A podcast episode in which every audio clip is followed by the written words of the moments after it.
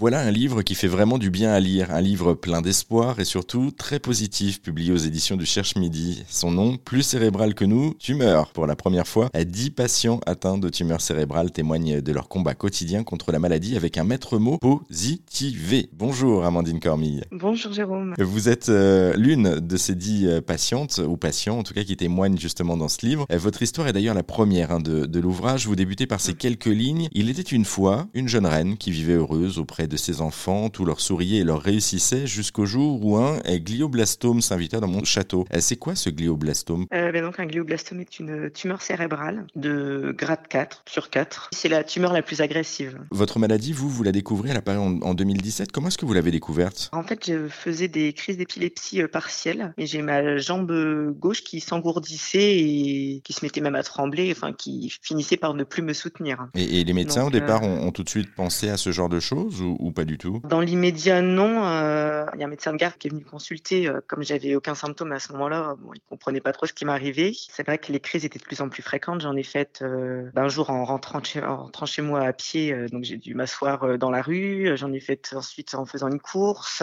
J'en ai fait une sur mon lieu de travail et ensuite pour finir en, en, rentrant dans ma voiture. Donc cette dernière crise m'a tout de suite conduite aux urgences. Hein. C'était la crise de trop. Donc ils m'ont fait passer un scanner et au scanner donc une masse a été décelée mais sans forcément savoir qu'il s'agissait d'une tumeur. Et donc c'est un IRM le lendemain qui a confirmé que c'était donc une tumeur cérébrale. Comment est-ce que vous avez vécu justement l'annonce de, de, ce verdict? Euh, Oui, l'annonce est quand même compliquée en plus. Enfin, euh, vous imaginez, j'ai passé la nuit aux urgences sans trop savoir euh, ce qui m'arrivait. Et donc le médecin des urgences vient me voir en me disant que j'ai donc j'ai une tumeur au cerveau. Donc euh, c'est vrai que moi tout de suite je me suis dit j'ai 30 ans, je vais mourir en laissant mes deux enfants quoi. Donc sur le coup, oui, le choc est quand même assez intense. Quelles ont été les, les réactions de vos proches d'ailleurs, famille et enfants, à l'annonce de cette maladie? En fait, les choses elles vont très très vite parce qu'à partir du moment où on m'a annoncé que j'avais une tumeur cérébrale, j'ai euh, le jour même rencontré euh, le neurochirurgien donc qui allait pouvoir m'opérer. Donc un mois après, j'ai été opérée. Aussitôt après, j'ai aussi rencontré mon oncologue et les traitements ont débuté assez rapidement. Donc c'est vrai que les choses vont assez vite. Avec euh, mes proches, on en a parlé, mais sans forcément rentrer non plus dans les détails et dans ce que chacun pouvait ressentir. Même si voilà, ils ont été euh, très présents. Euh, je venais juste de me remettre en couple à l'annonce de la maladie et bah,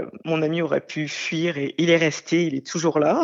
voilà. Et puis alors, mes enfants étaient étaient jeunes à l'époque, hein, ils avaient 4 et 6 ans. Donc euh, c'est vrai que voilà, ils voient les choses aussi euh, avec leur jeune âge. Je leur ai jamais rien caché, je leur ai toujours tout expliqué. Du coup, je crois que finalement les choses elles se sont passées euh, plutôt naturellement et plutôt bien pour tout le monde. Comment est-ce qu'on vit au quotidien avec la maladie? Euh, Évidemment, sur, enfin le, le positif c'est c'est le maître Après, c'est pas rose tous les jours non plus, on est bien d'accord. Surtout la période où on est en traitement, même si moi je les ai vraiment bien supportés, mais c'est pas c'est pas le cas pour tous non plus. Et puis c'est vrai qu'on ne sait pas de quoi demain va être fait non plus. On est stressé à chaque IRM de contrôle. Après, il faut il faut vivre avec, sinon euh, on vit pas quoi. Et puis c'est vrai que quand on vous parliez tout à l'heure de, de, tumeur, quand on vous annonce ça, tout de suite l'impression du verdict, c'est la sentence, c'est euh, ben, je vais mourir. Mais ça prouve finalement aussi qu'on peut planifier des choses après la maladie et continuer à vivre et, et à se projeter finalement. Complètement. Après, c'est vrai que la chose à ne pas faire que j'ai faite, mais que je déconseille à tous, mais quelle que soit la maladie, c'est d'aller chercher sur Internet. Les statistiques, elles peuvent, peuvent être déjouées. J'en suis vraiment euh, un exemple. Et finalement, des exemples, on se rend compte que,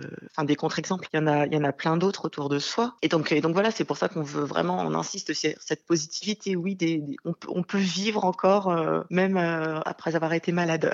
Merci beaucoup, Amandine Cormy, pour euh, témoignage. Un témoignage très positif hein, euh, qu'on peut retrouver avec celui de, neuf autres patients atteints de, tumeurs cérébrales. Vous pouvez retrouver ces témoignages dans le livre Plus cérébral que nous, tumeurs, publié aux éditions du Cherche Midi. Et pour celles et ceux euh, qui chercheraient justement euh, bah, les informations, on a mis tout ça sur notre site internet direction rzn.fr.